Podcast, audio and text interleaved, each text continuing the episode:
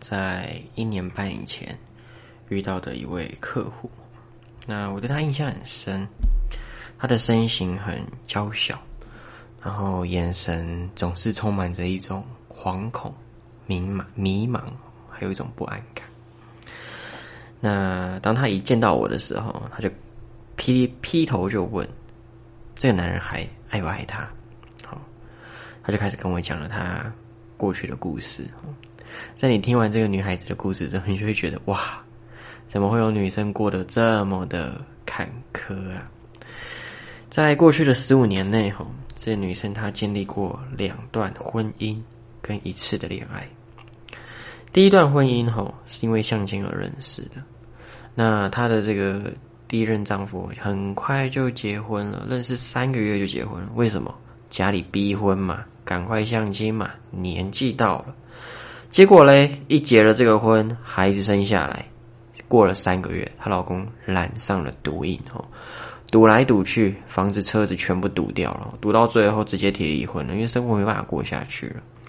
至于她的第二段婚姻呢，她在工作场合认识了第二段婚姻的老公，吼，那她跟我说，这个老公吼很认真、很负责，对她非常好，照顾有加，所以她在跟这个第二任丈夫结婚的时候。过了半年吧，就帮他生了，陆陆续续了，哦，生了两个小孩出来。所以在他们结婚的第二年左右，出了一个很大很大的问题。这问题是什么呢？变成这个女生出轨了。她跟我说，她出轨了一个男人。她是在这个工作上认识的这个男人，哦，她觉得这个男生非常的神秘。非常的迷人哦，然后把他迷得这样神魂颠倒了。结果在遇到这个男生短短两个月，他们决定怎样私奔？她要跟这个男人私奔，并且她抛下了第二任的丈夫跟第二任丈丈跟丈夫生的两个小孩。结果嘞，好笑的事情来了，在她抛抛下第二任婚姻私奔，跟这个男人私奔后，到了一个陌生的城市的第四个月左右，这个男生。劈腿他了哦，有人说这个男生带了一个小三啦，直接住到他们原本的租屋处，然后当他要回家的时候，这男生直接把他轰出去，不准他进家门。结果这个时候不仅仅是被男人抛弃，更麻烦的是他怀上了这个男人的小孩哦。所以他跟我说，那个时候他在一个人生地不熟的城镇里面哦，他觉得很惶恐、很害怕，又很难过，他就走到他家里附近的大庙。庙里去接受这个师兄师姐的帮助了，所以他说，在他怀孕后差不多就是十个月左右，在庙里生下了小孩，当然就是有去医院，那就是师兄师姐帮他接济，然后最后呢，他就透过这样的接济跟帮助下，带着这个小孩哈一路生活到了现在。好，但重点来喽，他的故事这些都只是过去，现在他又遇到了另外一个男人。这个男人呢，是一位老师，哦，是一位高中老师。那他在这间学校里面当校工，哦，打扫阿姨这样，或者是抬抬餐桶。结果这个老师他觉得很帅，然后他其实本身外貌条件，我相信也不差啦。那很快的哈，他们就天雷勾动地火，又在一起了。结果呢，他跟这个老师在一起两年左右，哦也。也就是今年，他发现这个老师出轨了一个学生，我就在跟一个女学生搞来搞去，搞东搞西，暧昧来暧昧去。据他所知，他告诉我了，然后他甚至有跟这个女生发生过一些关系。那话说到这边啦，他就开始找我占卜。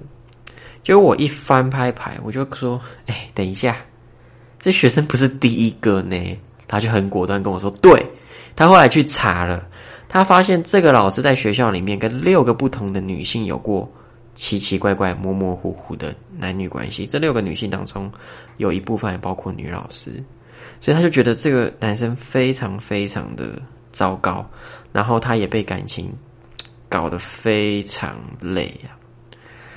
所以他就问我说：“到底爱不爱这个男人？到底爱不爱他？”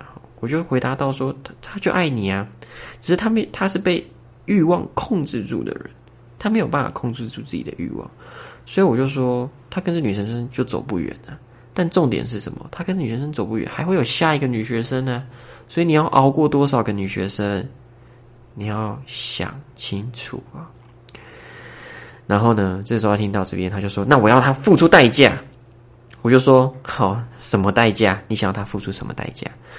他就说：“我要他为我一个人付出，爱我一个人。”我非常坚定的跟他说：“那是不可能。哈，他这样的生活模式绝对不是一天两天的。”你对这个男人有所期望，你就会越来越难过。世界上所有的人都会让你失望啊！你父母亲都会让你失望了，更何况是眼前认识两年的男人哈？你要的是什么？安全感从来不能来自于男人呢，安全感只能来自于你的内心。如果你把爱情当做一种安全感的来源，你势必是在刀尖上跳。听到至此哈，我记得他跟我说。那他想要这个男生付精神补偿费，我就觉得哎呦不错哦，哦蛮实际的，要钱比较实在这样。那我就说你想要多少？他就跟我说六十万。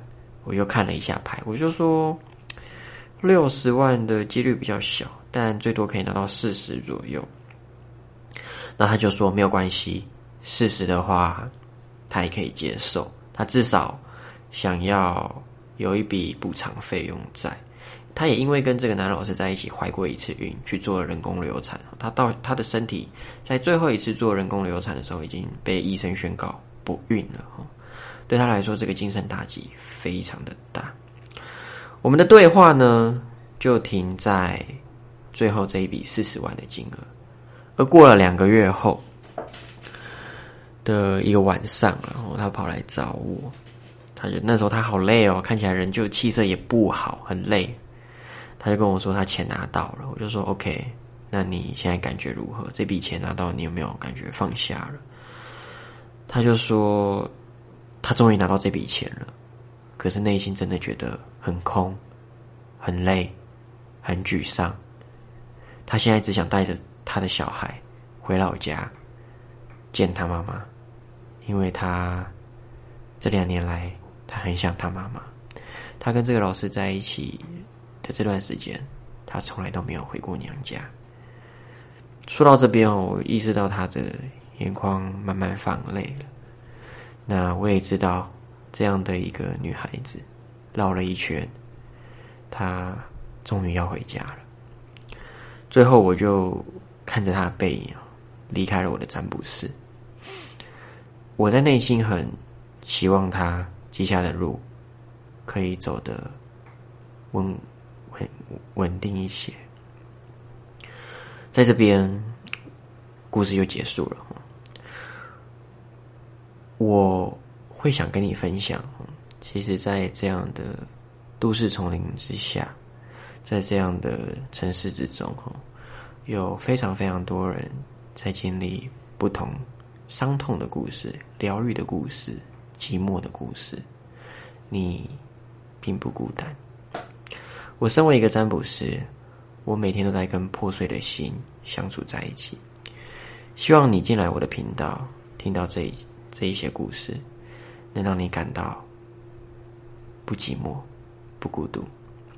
谢谢你，我们下集再见。